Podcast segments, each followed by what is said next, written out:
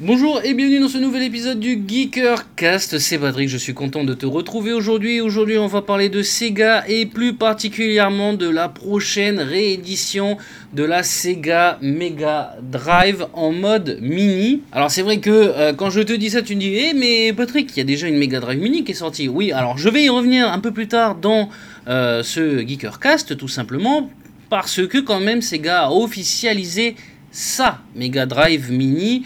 Il y a quelques jours, en effet, lors du FES 2018, euh, Sega a donc dit qu'ils allaient faire une vraie version, c'est-à-dire leur version euh, mini de la Sega Mega Drive. Elle est censée sortir cette année, tout d'abord au Japon. Pour l'instant, les versions internationales ne sont pas euh, dans l'optique, dans les boîtes, ça c'est clair. D'abord, ça sera le Japon, puis après, ils feront des versions spéciales pour les marchés internationaux. Mais c'est vrai que c'est une annonce que l'on attendait euh, beaucoup, surtout avec le succès de la Super Nintendo Classic Mini, pour lequel Nintendo a vraiment fait un carton là-dessus. Pour te donner un aperçu, elle a été notée quand même 15 sur 20. Donc de nos jours, face aux consoles next-gen, c'est franchement plutôt pas mal. Et donc à l'occasion de ce Sega FES 2018, c'est donc euh, le chef de Sega qui a dit que cette année, ils allaient sortir une version, euh, leur version donc de la Sega Mega Drive Mini qui reprendra exactement euh, la même configuration, c'est-à-dire la même forme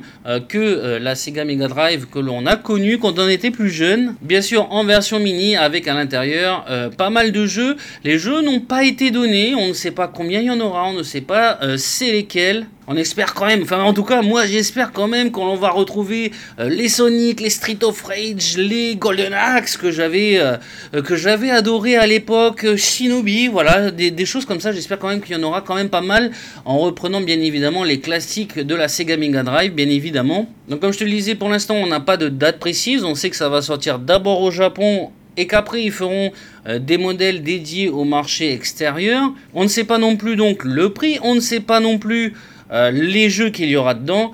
La seule chose que l'on sait, c'est que ça sera fait par 80 Games. Et là, 80 Games, pour ceux qui ont, comme moi, acheté la mini Mega Drive, ce sont eux qui ont fait euh, cette horreur-là, on va dire ça comme ça, parce que moi, franchement, je me suis jeté dessus et franchement, c'est tout simplement horrible.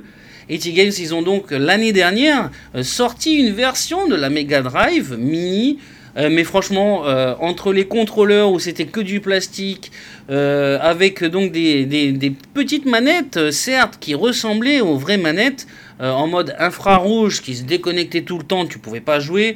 Entre les sons qui étaient complètement abominables, ils ont réédité les sons, ça n'avait plus rien à voir. Euh, avec la Mega Drive classique que l'on a connue et que j'ai moi-même à la maison. Et ben c'est également eux qui vont la sortir en version spécialement Sega. Bah franchement, j'avoue que je suis très déçu. C'est vrai que quand j'ai vu la news, je me suis dit, waouh putain, ça y est, Sega va ressortir et tout. Putain, s'ils font comme Nintendo, ça va être une tuerie. Et après, on découvre que c'est 80 Games qui a fait l'horreur de l'année dernière. Quand je te dis l'horreur de l'année dernière, ce n'est pas un jugement que personnel, même si j'ai et la console euh, très ancienne du coup de la Mega Drive et donc la nouvelle mini sortie l'année dernière par ITA Games, j'ai pu quand même comparer. Mais je suis pas seul à le dire, tout simplement. Euh, la note générale que cette console a eue l'année dernière, c'est de 4 sur 20. Donc, voilà, j'extrapole pas trop, je pense, en disant que c'était vraiment euh, de la merde, tout simplement. Et donc c'est vrai que là, quand je pense qu'il y a énormément de personnes, de joueurs, qui quand ils ont entendu la news que Sega allait enfin sortir ça, Mega Drive Mini, quand ils ont découvert que c'était la, même boîte qu'avait fait cet échec l'année dernière et qui avait vraiment euh, bafoué l'esprit de Sega euh, que l'on a pu connaître quand on était enfant, j'avoue que, aïe, ça fait mal, j'avoue que ça fait mal. Alors je ne te cache pas que les réactions sont très fortes, que ce soit sur Twitter ou sur les réseaux sociaux en général, mais surtout sur Twitter, que je suis euh, vraiment pas mal. Parce que c'est vrai que euh, Sega a fait ça au bon moment. Cette année, on fête les 30 ans de la Mega Drive.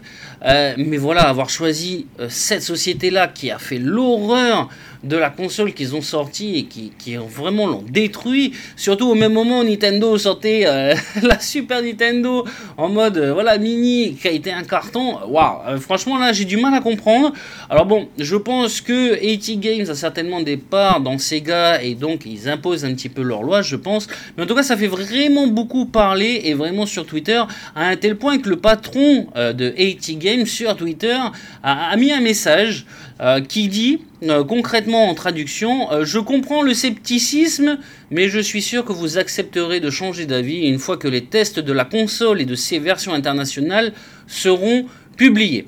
Alors moi quand je lis ça, je dis bon, allez, ça y est, ils vont se donner les moyens de faire quelque chose. J'avoue que ça me redonne un petit peu quand même euh, du positif. Euh, je me dis bon, si le gars il se dit euh, attendez, attendez, ok, on a merdé, vous allez voir, vous allez changer d'avis quand elle va sortir.